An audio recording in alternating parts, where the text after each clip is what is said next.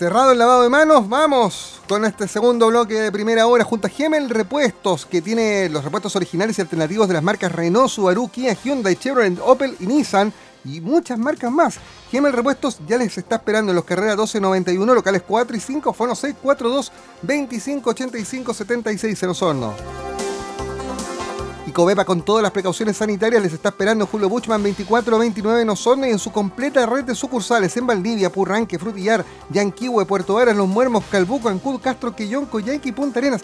Vaya con tranquilidad, con seguridad, vaya con mascarilla, eso sí, porque en Covepa están tomadas todas, todas las precauciones sanitarias para que usted se pueda llevar los productos veterinarios de clínica veterinaria, insumos agrícolas, ferretería, maquinaria agrícola, equipamiento industrial para la acuicultura, calefacción.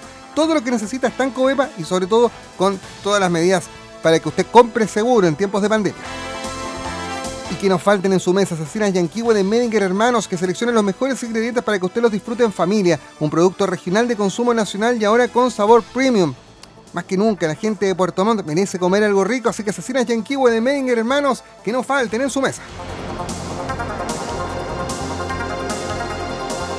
Les dije que íbamos a hablar de qué está pasando precisamente con el ingreso familiar de emergencia ¿Qué está pasando además con este bono de la clase media que, al que ya se puede postular eh, a través de la página de impuestos internos? Bueno, estamos en contacto a estas alturas con una amiga de la casa. La vamos a pasar por la libreta, la Seremi de Desarrollo Social, Soraya Said. ¿Cómo estás, Soraya? Bienvenida.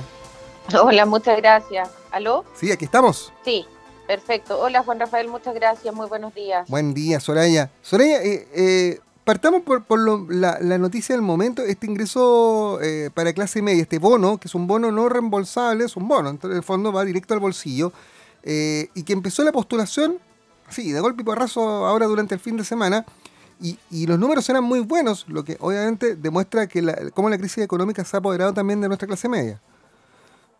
Así es, bueno, esto para, para todos, la verdad que el, el nivel de urgencia ameritaba además el, el, marco de la ley que sea publicada justamente durante este fin de semana y lo que logró la implementación de este acceso de aporte fiscal, porque es un aporte único fiscal para compensar de cierta manera la caída de ingresos eh, de contribuyentes de, de, clase media.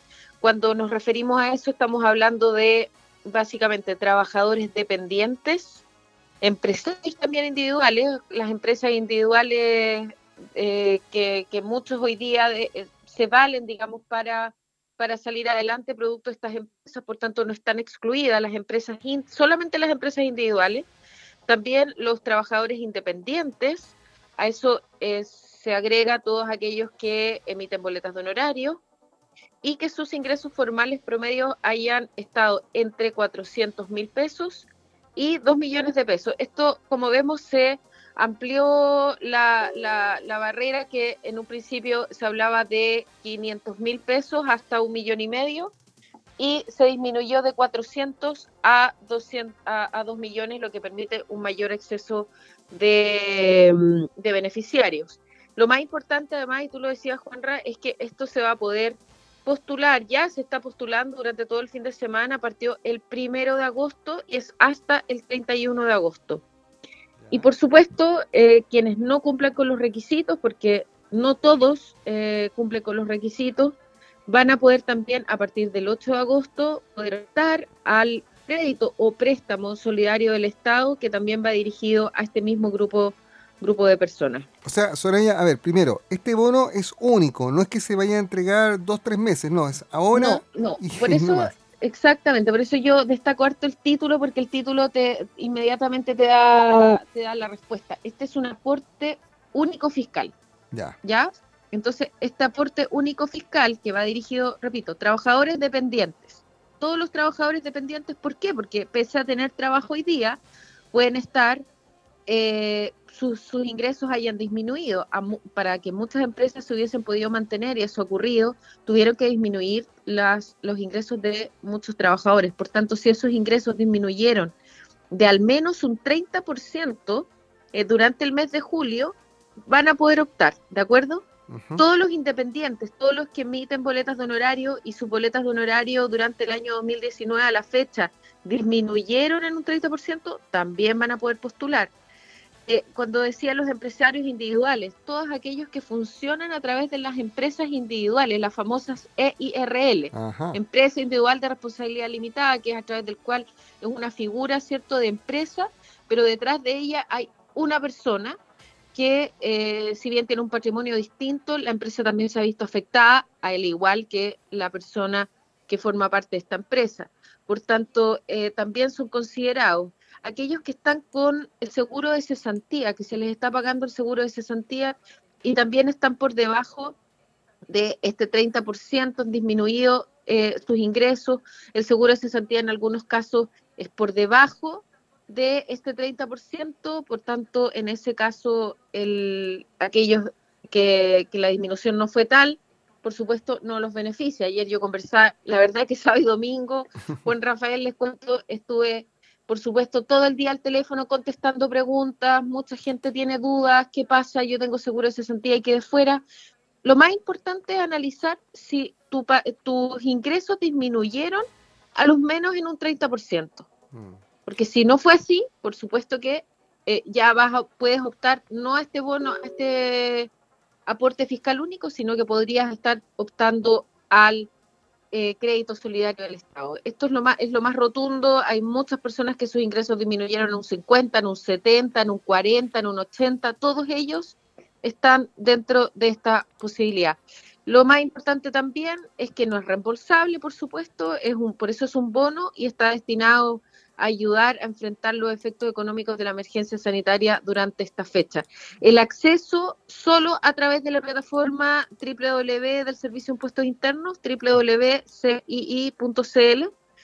y como mencioné también puede ser solicitado por una sola vez, por eso hablamos de bono. Yo soy bien categórica, el bono siempre es por una sola vez. El resto, como el ingreso familiar de emergencia, es un aporte que se extiende en el tiempo. Ya vamos por el tercer aporte y se extiende por cuatro meses, por eso hay la diferencia.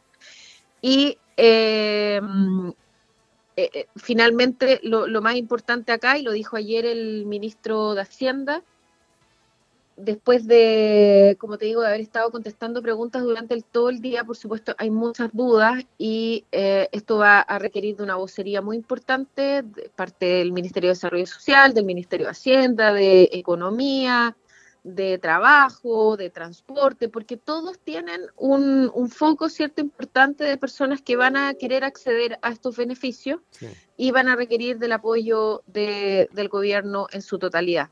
Preguntas prácticas, Soraya, hay gente que ya nos está contactando a, través de nuestras redes sociales. Eh, primero, ¿empleados públicos o municipales pueden eh, optar a este beneficio?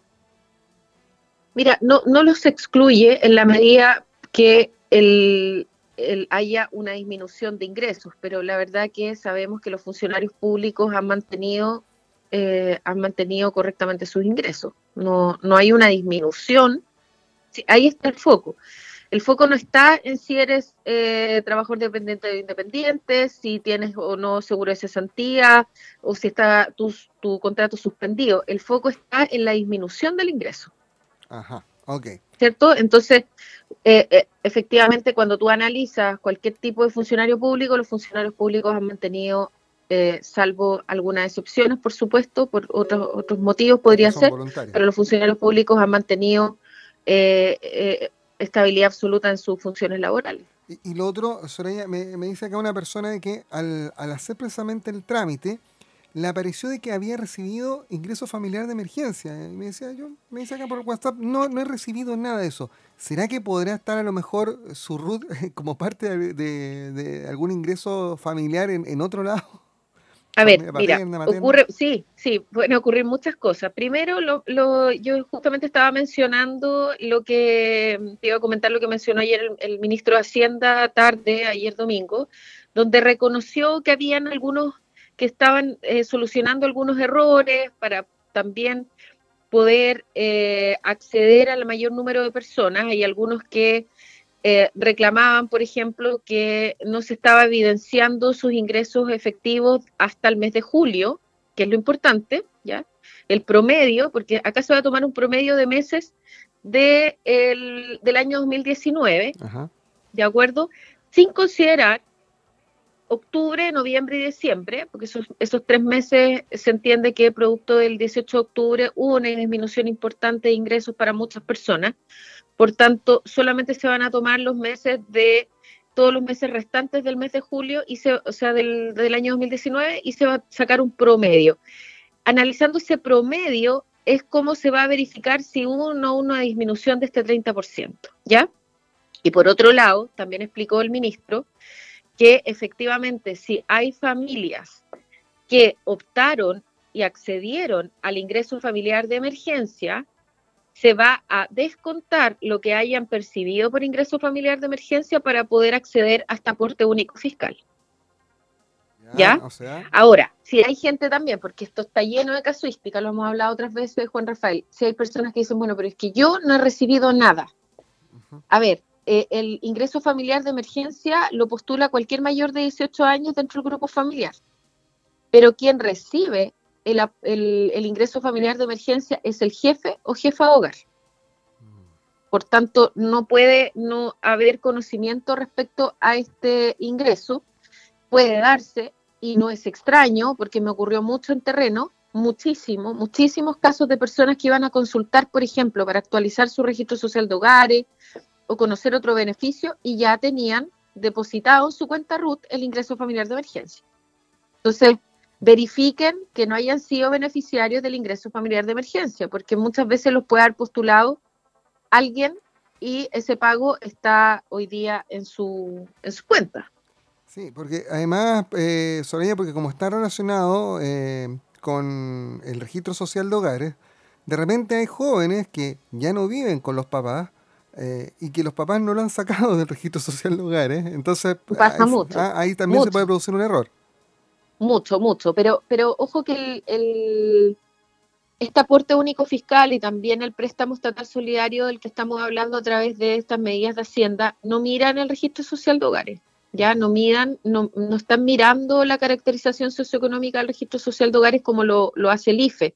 Esto solamente está mirando los ingresos durante el año 2019, restando octubre, noviembre y diciembre.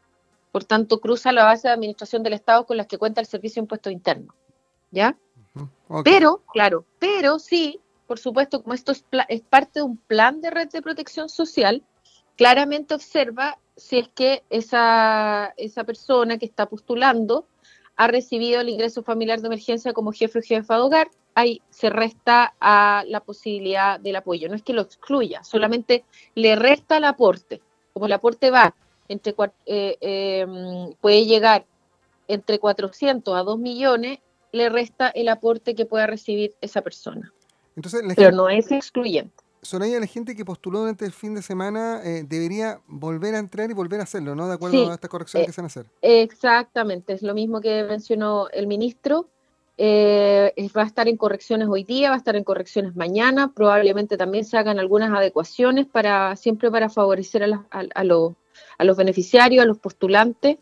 Por tanto, también él informó y pidió que las personas que hayan tenido problemas con su postulación vuelvan a intentar la postulación durante estos días. Lo más importante también es entender que las postulaciones van a estar abiertas hasta el 31 de agosto, por tanto tenemos mucho tiempo para, para, para ir respondiendo preguntas. Nosotros vamos a asumir una vez más y como siempre, por supuesto, el desafío de poder explicar de la mejor manera posible a las personas. Nosotros también estamos esperando eh, un detalle mayor, más pormenorizado, para poder explicarle a, a, cada una de las personas cuáles son aquellas dificultades que puede enfrentar, cuáles son aquellas cosas que de alguna manera si bien no las excluye, les produce algún, alguna imposibilidad para, la postulación, por ejemplo, como es que te aparezca un aporte del IFE, o como es, por ejemplo, que tu seguro de cesantía durante el mes de, julio haya sido más alto, pero luego va disminuyendo, porque el seguro de cesantía también en el mes de julio pudo haber sido eh, que no alcanzó este 30%, pero ya en el mes de agosto empieza a disminuir fuertemente. Entonces, empiezan a ocurrir, por supuesto, muchas preguntas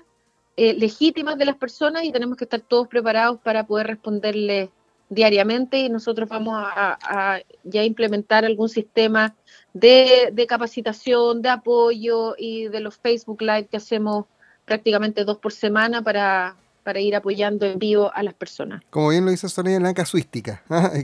Es que es, mucho, es, realmente es casuística. Como te digo, eh, cada, cada, llamado que recibí durante el fin de semana, cada caso era distinto y, bueno, acá tenemos que todos colaborar. Eh, la página y la plataforma del Servicio de Impuestos Internos, yo la revisé, es bien clara la información, está muy ordenada pero eh, hay dudas, por supuesto, la más legítima dice, bueno, si yo no puedo, no puedo ir por el aporte fiscal único, porque mi disminución aún no me aparece, no es eh, más baja del 30%, pero probablemente me va a aparecer a mediados de agosto. No se preocupe porque también está la posibilidad de acceder al préstamo estatal solidario que se apertura el 8 de agosto y no es excluyente de haber recibido el aporte fiscal y tampoco es excluyente de haber recibido el ingreso familiar de emergencia. Son, son todas las líneas distintas de red de protección social. Soraya, hablemos del, ingreso familiar de emergencia. Eh, la, región ha superado lo que se denominaba el potencial de beneficiarios. Más del 45% de los hogares están recibiendo este apoyo, que es un apoyo de emergencia. Y yo siempre digo, una, una luca extra es siempre bien recibida y más en estos tiempos difíciles. Eh, y se está hablando ya de más de 135 mil hogares en la región, eh, que, en el fondo de una u otra forma han recibido este apoyo por parte del gobierno. Así es, la verdad que mm, superamos bastante eh, con CRES, estamos hablando de más de un 110% más del primer aporte. En el primer aporte eh, mm, no superamos los 60 mil hogares, ya estamos en los 135 mil hogares para la, la recepción del segundo aporte y esperamos, y esperamos eh, que para el pago del tercer aporte, que el plazo máximo de pago va a ser el 23 de agosto, durante, desde esa fecha en adelante, esperamos llegar a los 150 o 155 mil. La verdad que eh, además la ley que va a permitir que el ingreso familiar de emergencia sea mucho más simple, más expedito, oportuno, que aquí la oportunidad es parte de la urgencia social, lo hemos dicho muchas veces, se simplifica el proceso, Juan Rafael, porque antes siempre hablábamos de la caracterización socioeconómica del IFE, el tramo, el 40, yo estoy en el 40, en el 50% más vulnerable.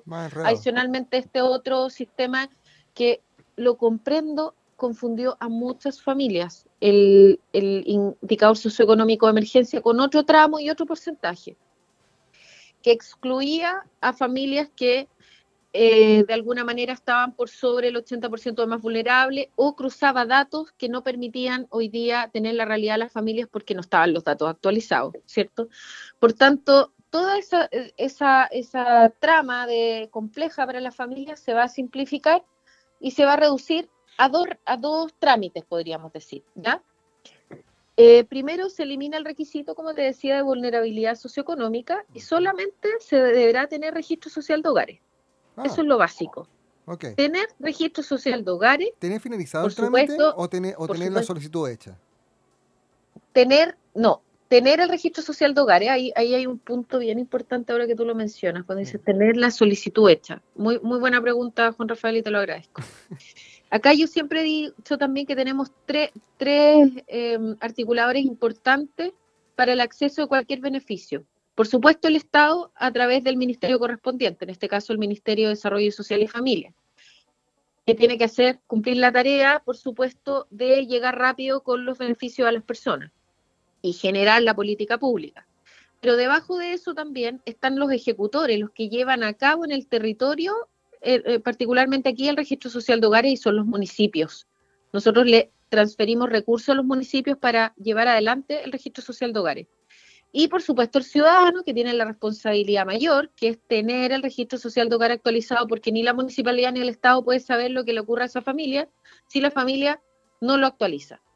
Pero pese a la ola importante de personas que han, accedido a la municipalidad, a las páginas, a actualizar el registro, esto ocurre, ocurre el siguiente fenómeno. Muchas personas solicitan la actualización del registro social de hogares, pero en la medida que esta, esta solicitud no se Em, no se suba directamente a la plataforma, ya sea por la municipalidad que tiene que verificar los datos, queda en un, en un estado como de, em, podríamos decir, eh, como si estuviésemos en el limbo todavía, ¿ya? Porque no pasa, no pasa directamente a, la aplicación para poder tener actualizado realmente el registro social de hogar. Entonces, ¿qué hemos hecho nosotros? Por ejemplo, en un correo, cuando tú estás enviando un correo y queda tu bandeja de borrador sin ser enviado, para explicarlo de otra manera. El limbo. Cuando ocurre eso, cuando ocurre eso, el registro social de hogares de esa persona efectivamente no se ha actualizado. Entonces muchos dicen, yo actualicé en mayo. Ya, pero ¿dónde está la actualización? ¿La ingresó la municipalidad? Ahí yo les tengo una buena noticia porque hoy día de hecho vamos a revisar cómo están las municipalidades con sus actualizaciones y la verdad que hemos tenido un apoyo súper importante de los 30 municipios de la región de los lagos, pese a que están trabajando eh, con actualizaciones que en un año normal, en un año normal, eh, se hacen en un año calendario, hoy día se están haciendo en un mes. Y si me permite, Juan Rafael, porque siempre se, se, se saluda, se aplaude, a los equipos de salud y yo también lo hago, por supuesto.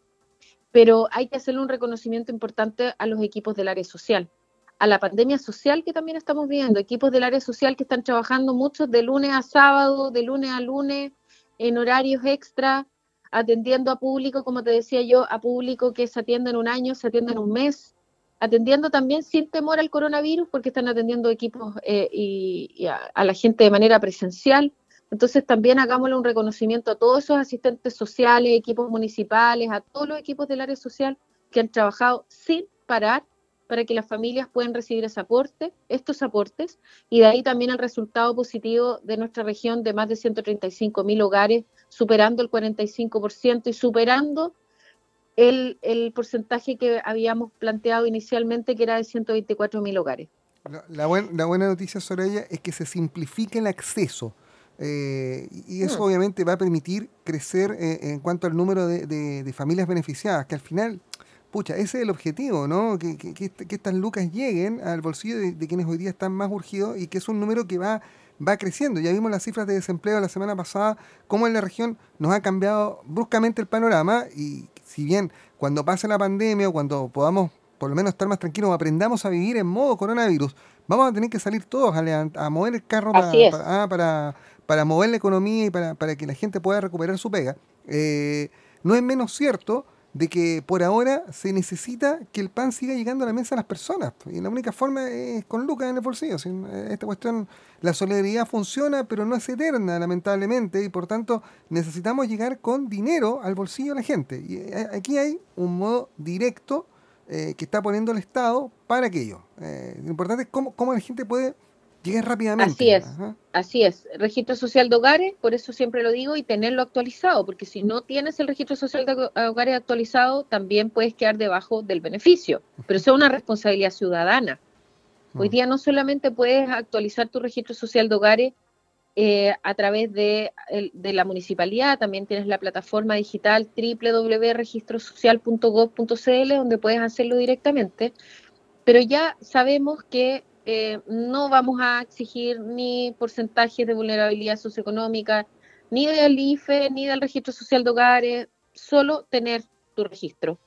Y por otro lado también, cuando las familias necesitan eh, exponer su situación socioeconómica actual, porque por ejemplo salen rechazados por eh, aparecer con muy alto porcentaje de ingresos, muy sencillo, se simplifica la manera de acreditar los ingresos formales de los hogares porque lo van a poder hacer considerando solo la información que se declare por la familia a través de una declaración jurada simple que está en la misma postulación. O sea, registro social de hogares y declaración jurada simple de tus ingresos en el caso que tus ingresos aparezcan por sobre el umbral del beneficio.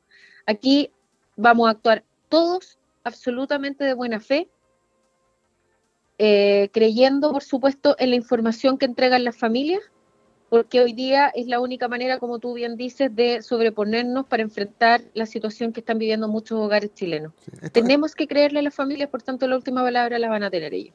Esos son los únicos eh, grandes, eh, no los únicos, sino que los dos grandes cambios y los únicos podríamos decir, requisitos para las familias para poder postular. Las postulaciones ya al tercer pago están abiertas hasta el 8 de agosto, muy importante.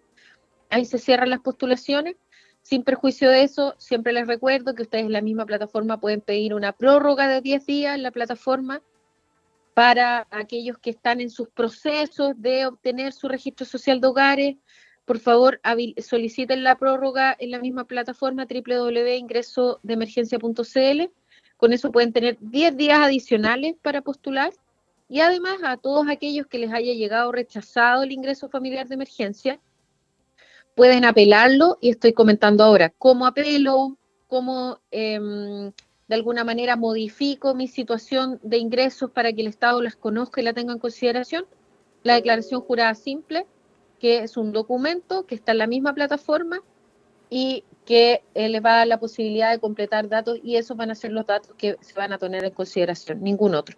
Soraya Sáenz, la Seremi de Desarrollo Social y Familia de la región de los lagos, junto a nosotros esta mañana aquí en Radio Sago. Gracias Soraya por estos minutos. Vamos a seguir hablando y muy atentos también para compartir en las redes sociales de Radio Sago esos, eh, Facebook Live que van a hacer para, para seguir aclarando, seguir dándole acceso a la gente a estos beneficios eh, en plena pandemia. Un abrazo grande. Muchas gracias a ti, Juan Rafael, y recordar también no se necesita clave única. Todas estas postulaciones son solamente con cédula de identidad. Así es que esa es otra, otra manera más expedita de poder postular. Gracias, que tengas muy buena semana y buen inicio del día lunes. Igual, a, hacerle frente al temporal. Un abrazo. Chao, chao. Hacemos en alto. Seguimos con más de primera hora luego de esta pausa. Primera hora. Una mañana más intensa y entretenida en Sago. En agosto, Supermercado Cugat cumple 44 años. Por eso, en su mes aniversario regala 44 millones de pesos. Sí, 44 millones de pesos en premios para apoyar a nuestros clientes en tiempos de pandemia. pasó, Por ello regalamos 44 millones en efectivo a repartir, 44 equipamientos a su medida para el hogar y 44 gift cards diarias de 10 mil pesos cada una. Todos estos premios distribuidos en toda nuestra cadena. Celebra con nosotros. Gana premios y ahorra con con el aniversario número 44 de... Bases de la promoción en servicio al cliente. El retiro de tu 10% lo hacemos entre todos. Por eso recuerda, es solo por internet y en el sitio de tu AFP. Cuidémonos, no vayas a sucursales. Tómate tu tiempo para completar el formulario. Tienes plazo hasta un año para pedir tu 10%. Para más información, www.miliesafp.cl Asociación de AFPs de Chile. En tiempos de crisis es cuando más hay que prepararse profesionalmente. Postula hoy a los diplomados y cursos de la Universidad de Chile desde donde estés con